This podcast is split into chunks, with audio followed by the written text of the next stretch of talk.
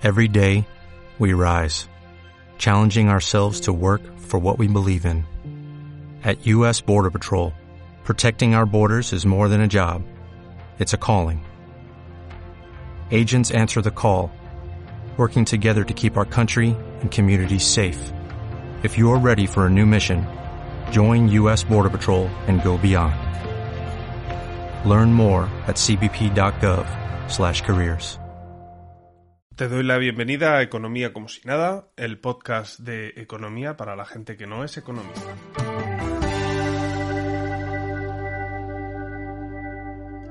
Os recuerdo que nos podéis seguir en la web comosinada.com y en la cuenta de Twitter eco como si nada.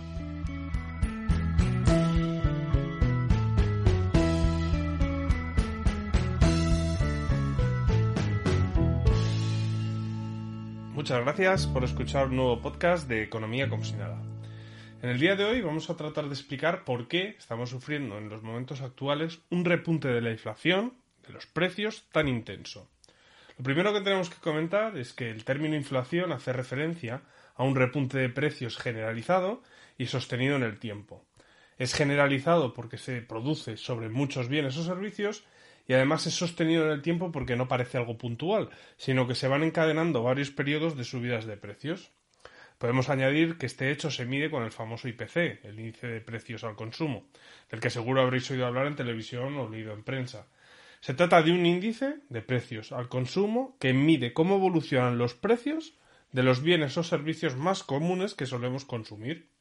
Pues bien, para explicar cómo se produce este fenómeno actual de aumento de precios, que podemos notar a la hora de ir al mercado o a la hora de hacer nuestra compra diaria, o por ejemplo cuando estamos yendo a la gasolinera a echarle combustible al coche, nos debemos remontar a marzo de 2020, que es el momento en el que estalla la crisis sanitaria del COVID.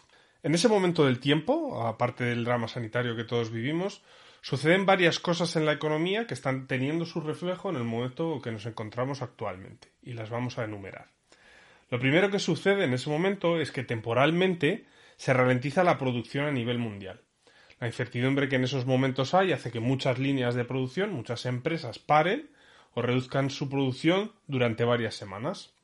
A continuación, y como consecuencia de lo anterior, muchas líneas comerciales entre países se cierran, dejando abierto al transporte solo lo más esencial, como por ejemplo pudieron ser los alimentos. Pero de nuevo la incertidumbre hace que pues muchos aviones de carga se queden en tierra, que muchos buques de transporte no zarpen de los puertos, cargados obviamente de producto, como hasta ese momento lo venían haciendo. ¿Por qué? Porque la demanda global está en pause.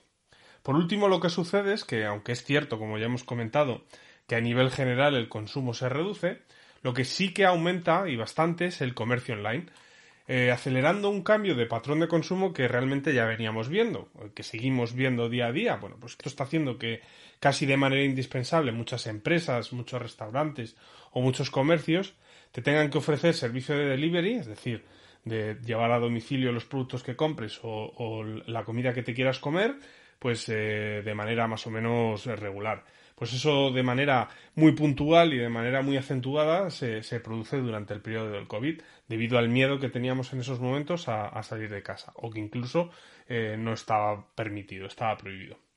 Ese momento afortunadamente pasó y en los meses posteriores la economía poco a poco va acelerando. Las empresas que han estado paradas o ralentizadas van retomando su producción y eh, por esa producción que tienen que ir realizando comienzan a demandar material materias primas para producir.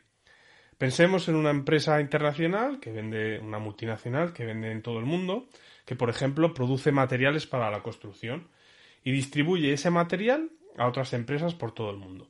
Esta compañía va a necesitar hacer frente a la demanda de los productos que tiene que vender, no solo durante el momento actual, durante el momento en el que comienza a acelerar su producción, sino eh, durante los meses que ha estado parada anteriormente a este momento. Las compañías se ven en la situación de que las líneas de suministro han estado paradas, que los barcos están en puerto, que los aviones están parados en los aeropuertos, pero todo el mundo en ese momento comienza a necesitar esas líneas de producción para arrancar sus ventas y poder distribuir a todo el mundo. Por lo tanto, hay que acelerar todas esas líneas productivas Y es importante recalcar, como ya hemos comentado, que las compañías deben hacer frente a las demandas atrasadas de los meses del COVID en los que la economía ha estado parada y además deben comenzar a cubrir las necesidades diarias de su negocio. Lógicamente, estas redes se congestionan. El miedo a la congestión de las redes y además la falta de material que, no llega del todo en tiempo a las empresas hace que muchas multinacionales aceleren sus pedidos para hacer acopio, acopio de ese material que tarda en llegar. Obviamente, si yo tengo miedo a que ese material no me vaya a llegar a tiempo, pues lo que hago es anticipar esos pedidos eh, de producción futura que yo pueda realizar, lo que acentúa el problema de la escasez de, de productos y ese problema de congestión de las cadenas de suministro a nivel mundial. Esa situación obviamente se traslada a toda la cadena de producción. Pensemos, por ejemplo, en una cadena desde el principio hasta el final, con un ejemplo. Es una fábrica multinacional, como hemos dicho, que producía para distribuir a todo el mundo y las fábricas empieza a sufrir retrasos porque el material tarda en llegar. Además, los productos donde va a transportar, eh, por ejemplo, por mar ese material a todo el mundo, que ya ha manufacturado, pues no dan abasto para cubrir toda esa demanda de transporte, no solo de nuestra empresa, sino del resto de, de las empresas de ese país. Con ese retraso, conseguimos que nuestro producto ya salga del puerto, pero cuando llega a su destino nos encontramos también que hay ciertos retrasos a la hora de distribuirlo de manera local. Es probable que ese producto que nosotros ya hemos enviado, como hemos comentado, con un cierto retraso, lo necesite otra empresa de otro país diferente para manufacturar su propio producto. Pensemos en una línea de montaje de vehículos, en una empresa que, en una compañía que se dedica a, a montar vehículos. Si las piezas que necesita esa línea de montaje tardan en llegar, se producirán retrasos en el montaje del vehículo y por lo tanto ese vehículo se entregará con retraso. Esa necesidad de celeridad en el transporte para que las cosas lleguen a tiempo, unido a la congestión en las líneas logísticas, lo que hace es encarecer los transportes. Y obviamente ese sobrecoste para que las empresas no pierdan dinero se comienza a trasladar a los productos. Como curiosidad, Goldman Sachs ha calculado que solo en los puertos de Los Ángeles y Long Beach hay 24.000 millones de dólares de mercancía que está parada en los contenedores, en esos puertos, porque no hay suficientes camiones para poder distribuir esas mercancías por el país. En resumidas cuentas, nos encontramos en una situación donde los puertos están saturados, no encontramos además personal que de manera local transporte esas mercancías en camión, y además esto que ya parece un problema en sí mismo, se produce con un repunte de los costes en las materias primas. Eh, todos estamos hartos de escuchar eh, durante estas fechas lo caro que está el precio de la luz en la tele o en la radio. El hecho es que de manera interanual las materias primas han subido un 34% y obviamente eso también se traslada al coste de todo. Desde llenar el depósito del coche, como ya hemos comentado, hasta la compra de frutas o verduras en el mercado. Es cierto, y hay que comentar, para que no parezca que todo está mal y que todo es horrible, que el origen de esta subida de precios parece un tema transitorio.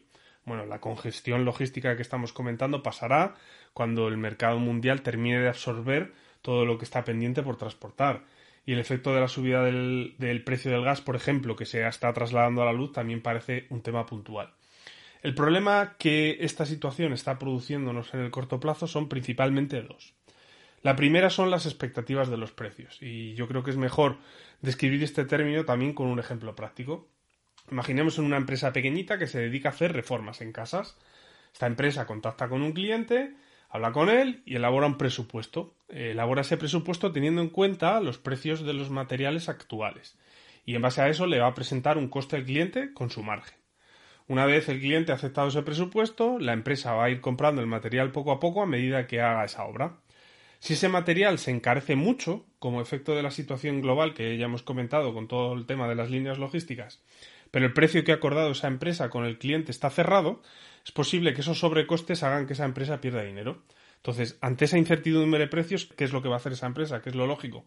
Bueno, pues empezar a presupuestar un poco más alto, con lo que va a acentuar ese proceso de subida. Esto se produce en cualquier tipo de, industria que, podamos pensar. Segundo problema, que es mucho más terrenal y que todos nos hemos dado cuenta de él, que se produce en el día a día de las familias, es que estas, todos, vamos perdiendo poder adquisitivo. El poder adquisitivo son los bienes o servicios que vamos a poder comprar con una cantidad específica de dinero. Pues, por ejemplo, nuestro sueldo o nuestra pensión de jubilación. Pues, ya podemos intuir que si los sueldos o esa pensión no suben porcentaje por lo menos lo mismo que están subiendo los precios, no vamos a poder mantener los niveles actuales de consumo que tenemos. Es decir, vamos a poder comprar muchas menos cosas, por lo tanto, vamos a perder poder adquisitivo. Resumiendo todo lo que hemos comentado. El transporte de productos está congestionado y eso encarece y se produce un coste, un sobrecoste para las empresas. Además, hay un repunte del precio de las materias primas, como por ejemplo el gas, que se está trasladando al coste de la luz. Las empresas que consumen luz, que prácticamente son todas, en su cadena productiva, lo que hacen es trasladar esos sobrecostes al precio de los productos. Esto obviamente provoca un repunte de la inflación, que a corto plazo está haciendo perder poder adquisitivo a las familias, ya que, como hemos comentado, con el mismo dinero que teníamos hace meses vamos al mercado, pero nos volvemos con la cesta de la compra mucho más vacía. Es cierto, y por dar esa nota positiva, que como hemos comentado, todo esto parece indicar que es transitorio y que una vez que superemos estos problemas que generan estos sobrecostes, el crecimiento de estos precios se va a ralentizar y volveremos a una situación mucho más normal, es decir, con una inflación mucho más controlada. Bueno, espero que este rato escuchando eh, te pueda haber servido para entender el porqué de esta situación actual que estamos viviendo, pero si algo no te ha quedado claro, no dudes en consultarme a través de los canales que hemos puesto a vuestra disposición. Os recuerdo la cuenta de Telegram, que es arroba eco como si nada. Si te ha gustado el podcast, dame un like y déjame tu comentario y nos vemos en futuros audios. Muchas gracias.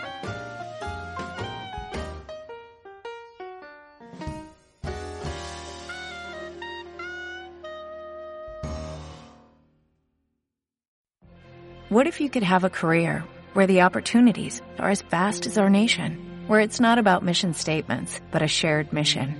At U.S. Customs and Border Protection, we go beyond to protect more than borders. From ship to shore, air to ground, cities to local communities, CBP agents and officers are keeping people safe. Join U.S. Customs and Border Protection and go beyond for something far greater than yourself. Learn more at cbp.gov/careers.